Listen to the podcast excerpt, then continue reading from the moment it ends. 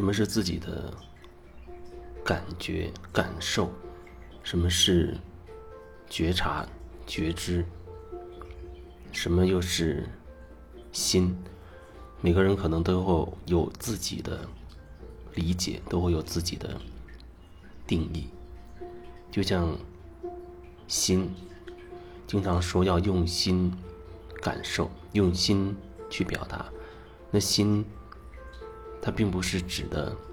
心脏，不是指的心脏。那心到底是，到底是什么呢？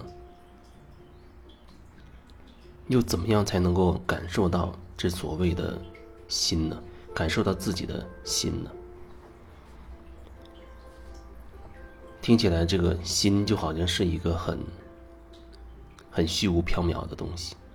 如果是我自己的个人的理解，我会觉得，那心就已经代表了所有的一切了，整体的状态。一个完整的整体的一个状态，它你也可以说它什么都没有，就好比是一池安静的水呀，很很安静的水面，外在发生了什么，或者有什么情绪波动，或者别人说了什么，对你说了什么，就好像在你这个心湖当中丢下一个石子。然后，你就会产生一些感受、灵感、直觉。那心好像就代表了那样的一种状态，对我来说。然后，有各种能量的波动，无论是语言，还是发生了什么样的事情，还是你身体层面的一些动作等等，可能都会让你产生一些感受。那个感受，我觉得你可以说就是所谓的心的感受。但是人还有还有思想，还有各种观念，还有各种想法，而且这一部分从小就已经开始接受各种训练了，给你灌输很多的观念，你的三观、你的世界观、价值观，你对待各种人事物的。看法是非对错的，条条框框的那些东西，那些标准，那些规矩规则等等等等，从小到大就已经不断的在灌输给你，让你接受那样的一套一套说法，让你可以用各种的规矩、各种的标准去进行各种判断，判断你自己的。言行举止，判断别人的言行举止，判断一件事情的所谓是非对错等等等等，那些东西从小就已经开始在我们无意识的状态里就输入进去了，然后在你后面我们生活当中，你不自觉的或者说无意识的或者说下意识的就开始用那些东西自动的去分辨，分辨所谓好坏，所谓善良正义啊，美好丑陋。那些东西，你说它是感受吗？我觉得它只是头脑当中的一大堆的思想累积起来的、积累起来的。不然的话，如果只是心灵的话，只是心的话，好像它什么都没有。但是因为从小没有接受过所谓觉察的感受自己内内在的状态的这种这种训练，从来没有过，所以。我们基本上就是被这一大堆头脑当中的各种思想、观念、标准、框架等等给覆盖住了，并且把那些东西当成我们说话、我们做事、待人处事等等搞各种关系的那种尺度标准。那你说为什么？我经常听到有人说，他说感受这东西不稳定，我们不要相信感受。如果要按我刚刚说的那样的状态，那所谓的感受确实不稳定，因为它很可能掺杂了你很多的思想、思想标准啊、观念之类的东西在里面。你可能误把那些东西也会当成你的感受。你有了一些根深蒂固的东西，从小到大无意识被灌输进去的一些观点，那些东西根深蒂固的在影响影响你，真的会让你在遇到一些人、遇到一些事情的时候，会产生某种感觉、某种情绪。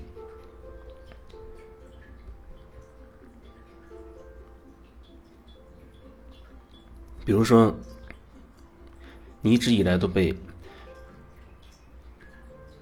教育要接受某种观点，比如说，啊，在路边乞讨的人是很可怜的，他可能有很痛苦的经历，啊，才以至于现在会在路边以乞讨的方式来生活，吃不饱穿不暖，很可怜。如果这样的一些信息、这种观念，你从小就已经根深蒂固了，那很可能。你看到路边蹲着一个人，你就会开始联想，开始跟乞讨、可怜、痛苦经历等等那跟那些东西开始开始联系在一起。所以很很很可能你看到一个人蹲在路边，你就会想：哟，他是不是一个乞丐？甚至你会觉得：哟，好可怜。更甚至真的你会因此。因为你觉得可怜会产生情绪，你说不定就开始很难过，甚至你会哭，等等。这还姑且不谈，你看到那个人蹲在路边，他到底在干什么？有可能他真的是一个乞讨的人，也可能他就是因为有某种情况发生什么事情，他就是暂时蹲在那边，遇到一点事情，他蹲在那儿。但是人人他会惯性的被自己头脑早就输入的那些观念影响，第一时间那些东西就会出来影响你看待事物，所以基本上你很难区分什么是所谓真正的感受和你的思想。为什么我经常会要特别的要强调所谓心和头脑？那是因为人从小到大就已经训练的头脑化。然后没有跟自己内在有什么连接，你也很难连接自己，哪怕身体的感受和你的情绪都很难连接，连情绪层面你都要去所谓要学习情绪管理，你要用某种方式压制自己，要认为自己不该有这个情绪，不该有那个情绪，你要把它切割掉。你认为不该，因为你有很多理念告诉你，啊，一家人要和睦啊，不要争吵，啊，我们要。尽量的去同理别人的，啊，要去能够感受别人的感觉，啊，要去理解所谓理解别人。那所有的说法让你偏离了你自己，让你偏离了你自己，你都不清楚你自己真实的状态，或者你也许你真的也多少了解自己真实的状态，但是你会觉得，啊，我要去感受别人的感觉。啊，我要能所谓的同理到别人的那个那个状态，可是如果说在那个情况之下，你是违背了你内心的某种状态的话，那你首先跟你自己内在就是一个分裂的状态，相反的，你明明你心里有这样的，你是这样想的，可是你为了觉得要迎合对方，或者所谓的哎，我要能够去感受别人的某种状态，然后你慢慢偏离了自己的那个状态。这个就叫做自欺欺人，你对对方也呈现出一个虚假的一个状态，可是表面看起来好像你很关心对方，好像很能够啊愿意听倾听对方，啊很能够支持对方、认同对方等等等等，不管那是什么，我说的就只是你偏离自己，然后又有人会觉得，那你感受不稳定，你不要相信你你的感觉，那那你觉得所谓你要相信什么呢？也许你会觉得要相信觉察，要相信觉知，相信你的心。那你你觉得那所谓的心又是什么？那觉察又是什么？那就会加入很多概念化的东西，把情况搞得更复杂。对我来说，心就是像一池平静的湖水，只有受到波动、受到影响，它会产生一些反应。这反应可能形成你身体的、身体的感觉、你的情绪等等，它会形成那些。当然，你的情绪它也会受到你很多思想观念的影响。所以说，所有的这个这个感觉或者说这个感受，它很可能都掺杂了比如说掺杂了两两样两种东西，一种就是你最直观的，或者说你你的内心最真实的某种状态、某个反应，还掺杂了就是因为你有很多思想、头脑层面的东西，导致你会有一些反应、一些感受，甚至一些情绪。那你说怎么样才能够让自己可以怎么说？让自己可以看清楚自己真实的状态？因为如果你都没有看清自己潜意识里面有什么观念、什么标准在影响你自己的话，你都你都不知道自己被那些影响，那你就会一直在某一种状态里打转，就像有人。他一直觉得自己遇到类似的场景情景，看到可怜人，他就觉得很难过、很伤心，啊，甚至会痛哭一场，然后可能还会去给对方钱呀、给对方物啊等等。每一次遇到这种情况，他都会出现这种很类似的反应，但是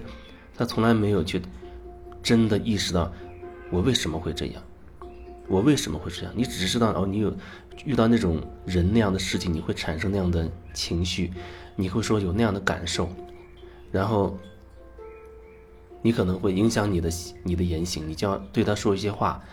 啊，你你可能还有情绪，你可能还想给他钱、给他东西等等，但是你始终都不清楚你为什么会这样，因为你没有办法觉察到，觉察到那情绪后面到底是什么。